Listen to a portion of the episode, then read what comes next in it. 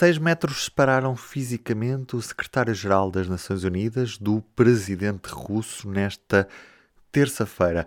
A fria mesa do Palácio do Kremlin, em Moscovo, que já antes tinha sido palco do encontro com o presidente francês Emmanuel Macron, esteve nesta quarta-feira na primeira página de todos os jornais generalistas em Portugal.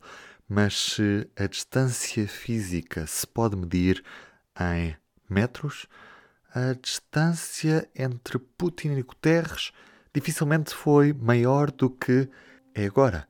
Depois da ida de Guterres a Moscou, a capital russa, sem grandes avanços, diga-se, hoje a agenda do secretário-geral das Nações Unidas passa por Kiev, a capital da Ucrânia. Viva! A guerra chegou ao dia 64. Eu sou o Ruben Martins. Esta é a ligação Ucrânia do P24. Antes de tudo, P24. O seu dia começa aqui. Começa aqui. Vamos a dados. Bulgária e Polónia viram a Rússia fechar-lhes a torneira do gás depois da recusa de pagar este combustível fóssil em rublos. A Presidente da Comissão Europeia garantiu já nesta quinta-feira que a União está preparada e que vai tornar-se independente da energia russa de vez e para sempre. É o som do dia Ursula von der Leyen. Today, the Kremlin failed once again in his attempt to sow division among member states. The era of Russian fossil fuel in Europe is coming to an end. Europe is moving forward on energy issues. Como sempre, a análise ao som é da responsabilidade do David Pontes. É uma das maiores armas de Putin. Mas, tal como os tanques foram mostrando as suas fraquezas perante o engenho e os drones dos ucranianos, também as ameaças russas em torno da energia vão sobraçando perante a determinação dos europeus. Firmeza, solidariedade, fontes alternativas, controle de preços, poupanças, nada é fácil para enfrentar a ameaça que representa para a Europa a dependência dos combustíveis russos. Mas é possível. A cada dia que passa, como afirma Ursula von der Leyen, esta ligação vai enfraquecendo e a capacidade do regime de Putin infligir danos aos países da União Europeia vai diminuindo. Mas, é preciso sublinhá-lo, este é um caminho que durante muitos anos não terá retorno. O que só torna ainda mais claro o absurdo, especialmente para o seu país, que foi a decisão de Putin de invadir a Ucrânia. Continuamos também muito atentos ao que se passa na Transnítria, o território da Moldova autodeclarado independente, mas ainda não é claro quem é o responsável pelos ataques que foram relatados na região separatista. Quem o diz é a Ministra dos Negócios Estrangeiros da Alemanha, Helena Baerbock. Também é desta quarta-feira a notícia de que o secretário-geral das Nações Unidas, António Guterres, confirma que a evacuação da fábrica de Azovstal em Mariupol está prevista para esta sexta-feira. Ouvimos neste P24 a conversa completa que Guterres teve em Kiev nesta quarta-feira só com jornalistas portugueses. Vamos ouvir. Foram colocadas algumas dúvidas relativamente a Mariupol. Como é que vão funcionar esses corredores e quando é que vão funcionar? Neste momento eh, estão a decorrer uh, negociações entre uh, as Nações Unidas, eh, o CICR eh, e o Ministério da Defesa russo e aqui também as autoridades, eh, as autoridades ucranianas, no sentido de ver as modalidades concretas para a evacuação. A evacuação é muito complexa, como pode calcular. E, portanto, houve um acordo de princípio do presidente Putin e ficou acordado que uh, seriam uh, feitas, uh, os, que os detalhes seriam discutidos nestas reuniões que estão a decorrer neste momento. Só esclarecer, é só em relação à Azovstal ou em relação a Mariupol e também a outras cidades? Esta, esta operação é em relação à Azovstal. Uh, e uh, nós esperamos que uh, se encontre uma solução de acordo entre todos para que se possa realizar uma operação humanitária que tem um valor extraordinário, porque imaginem o que é uh, um conjunto de mulheres e crianças em bunkers, uh, no escuro, uh, desprovidos de, de tudo e no meio de uma guerra. E, portanto, é a prioridade das prioridades. Era assim entendido pelo uh, governo ucraniano, é também assim entendido por nós e espero que uh, os contactos que estão a decorrer para afinar uma operação muito complexa, com acordo de todos, tenham êxito. Sabemos, já falhou várias vezes a palavra uh, das autoridades russas para a retirada de civis de Mariupol. Os corredores já foram muitas vezes, andaram para trás e para a frente. Agora estamos a falar de uma situação muito urgente com civis, alguns feridos, mulheres e crianças, já sem alimentos nem, eh, nem água. Quando é que efetivamente há condições ou poderá haver? Era fazer esta operação na sexta-feira, era o nosso objetivo. Mas naturalmente é preciso que uh, as condições sejam criadas para uh, assim fazermos. Eh, como digo, o nosso objetivo é sexta-feira. Mas, eh, mas não, não, não posso uh, garantir porque estamos ainda a discutir as modalidades. Que outras cidades podem estar eventualmente no mapa uh, dos corredores humanitários, para além de Mariupol? Há uma disponibilidade para, em geral, uh, se discutirem corredores e há vários corredores que já foram abertos.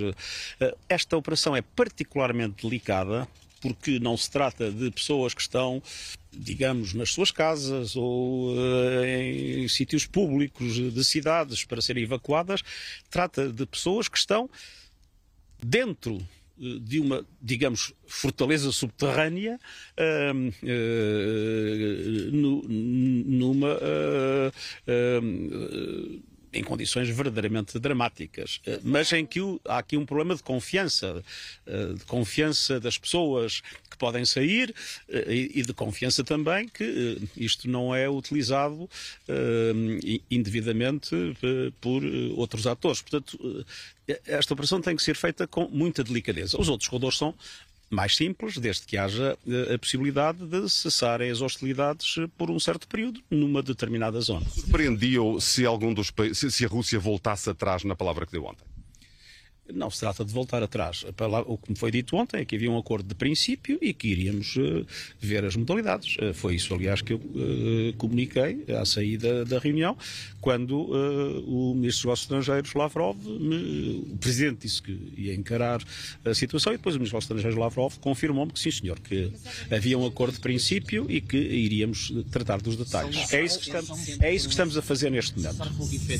As garantias é um cessar-fogo efetivo e durante um um tempo específico, uma janela para permitir o corredor humanitário? Pois, nós estamos a tratar exatamente das condições que são necessárias para que isto se possa processar em toda a segurança e com toda a confiança. É isso que estamos a tratar neste momento. E além desse esforço mais exigente, Sr. Secretário-Geral, além desta tarefa uh, iminente de pessoas que estão, como disse, em condições uh, de, de, grande aflição, não tendo o Sr. Secretário-Geral toque de medidas, obviamente, mas uh, como, como, como pretende dar um contributo para se acabar com este conflito? Obviamente, primeiro resolver o que está a arder, mas e a seguir? Vamos lá ver. As nossas posições têm sido muito claras desde o princípio. Desde o princípio que nós dizemos, e eu disse-o em Moscou, uh, ao lado do Ministro dos Negócios Estrangeiros Lavrov, e disse-o em Moscou ao Presidente Putin, com a televisão russa a filmar, que uh, para nós esta era uma invasão da Ucrânia pela Federação Russa, que esta invasão era contrária uh, à Carta das Nações Unidas, que ela violava a, integridade territorial da Ucrânia e que esta guerra deveria acabar o mais cedo possível. Ao mesmo tempo, é verdade que nós e outras entidades, o Santo Padre, diversas outras vozes no mundo têm pedido uh, um cessar-fogo completo nesta região e que as negociações políticas possam decorrer com esse cessar-fogo. Até agora não houve condições para o fazer. Eu mantive, eu mantive esta posição e voltei a reafirmá-la em Moscou, mas ao mesmo tempo, dado que a questão de Mariupol estava completamente paralisada, foi muito importante poder ter com o Presidente Putin uma conversa séria sobre a necessidade desta operação e esperemos, um, obtido o acordo de princípio, que seja possível encontrar as modalidades práticas que, simultaneamente, satisfaçam as autoridades russas, as autoridades ucranianas e os nossos princípios. Falaram da ameaça nuclear uh, expressa pelo Ministro dos Negócios Estrangeiros russo.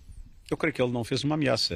Eu, uh... Esboçou, uh, deixou implícito que Todos nós temos que trabalhar para que uma hipótese dessas seja uma hipótese completamente impensável nas nossas sociedades. O Presidente Russo está disponível para acolher os bons ofícios do Secretário-Geral na mediação política do conflito? A mediação política do conflito é uma mediação na qual as Nações Unidas não estão integradas e desde o princípio não houve aceitação uh, da integração das Nações Unidas nessa mediação política. É uma posição muito clara que vem dos acordos de Minsk, que vem uh, do formato Normandia, uh, em que as Nações Unidas nunca foram convidadas a participar. Mas essa não é uma questão que me preocupe excessivamente. Nós temos acompanhado essas negociações.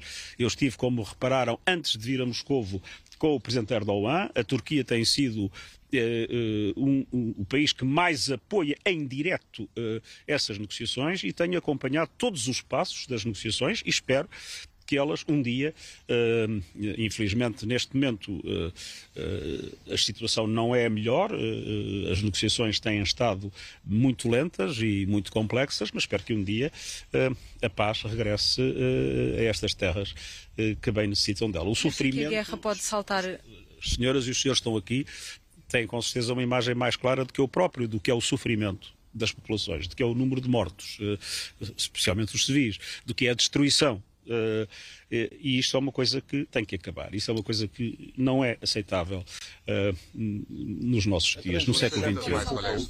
O senhor secretário-geral, o senhor secretário-geral sente que foram cumpridos todos os objetivos da visita uh, do encontro de ontem com Vladimir Putin, ou alguma coisa ficou? Vamos lá ver.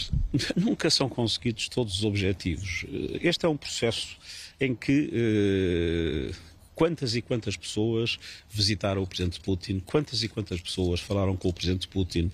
Eh, eu tenho a humildade de eh, entender que posso dar um contributo, mas tenho também eh, a humildade de perceber que não não consigo chegar uh, a uma sala e convencer de repente o presidente Putin de tudo aquilo em que eu acredito, mas que não corresponde de todo à posição uh, que a Federação Russa tem nesta questão. Portanto, digamos, o meu contributo é assumido com um objetivo fundamental: ser um mensageiro de paz e tentar ajudar a resolver alguns dos mais difíceis problemas pendentes. E estas duas reuniões podem marcar também aqui uma mudança, ou seja, de uma maior intervenção da ONU e do Sr. Secretário-Geral neste conflito? Mas a intervenção da ONU tem sido permanente. Eh, nós temos 1.400 pessoas a trabalhar na Ucrânia. Eh, eh, mais de 3 milhões de ucranianos já receberam apoio humanitário por parte das Nações Unidas. E eu, desde a primeira hora, que não só tenho com grande clareza as posições das Nações Unidas, recordar-se-ão antes das reuniões da Assembleia Geral, desde o princípio, e tenho mantido contactos regulares com todos aqueles que estão envolvidos nas negociações.